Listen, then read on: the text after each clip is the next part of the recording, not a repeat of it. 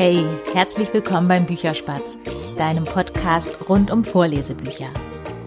Mein Name ist Berit und ich freue mich riesig, dir heute zwei, wie ich finde, ganz besondere Bücher vorzustellen.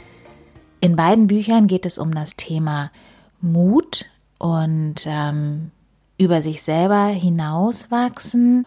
Und beide Bücher sind ähm, die ersten Bücher von ihren jeweiligen Autorinnen. Und das eine heißt Der kleine Dreikäse hoch, eine kleine Geschichte vom Großwerden. Geschrieben hat das Buch Aisha Jäger Jibai. Das andere Buch heißt Ente Emil lernt schwimmen und ist von Carola Warnig. Ja, beide Bücher haben noch äh, weitere Gemeinsamkeiten und zwar sind sie jeweils das erste Buch von ihren Autorinnen.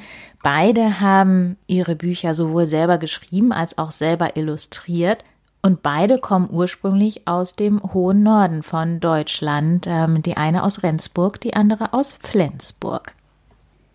Ja, der kleine Dreikäsehoch von Aisha Jäger-Jibai möchte gerne die große, weite Ferne kennenlernen und macht sich tatsächlich dann eines Tages auf den Weg, um sie zu finden.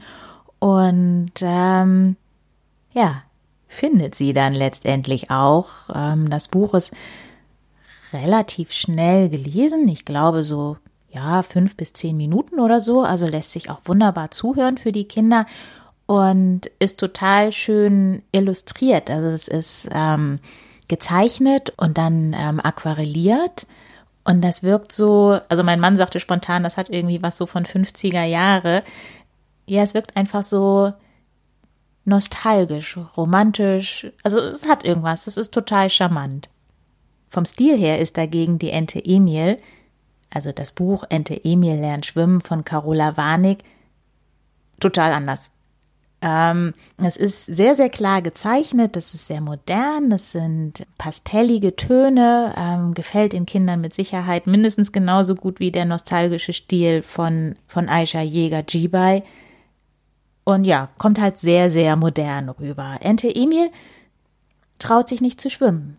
Und ähm, ja, macht sich dann irgendwann selber daran, schwimmen zu lernen, weil seine Geschwister eben alle schon schwimmen können. Und letztendlich rettet er dann in einer Aktion seine kleine Schwester, weil er eben durch dieses regelmäßige Üben im Endeffekt dann besser schwimmen kann als seine beiden Brüder. Also beides sind ganz, ganz warmherzige, total schöne Geschichten.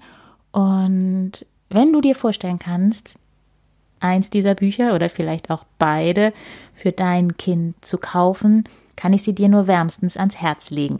Du kannst beide jeweils über die Webseite der Autorinnen bestellen und ähm, ja, die Webseiten werde ich dir natürlich in den Show Notes verlinken.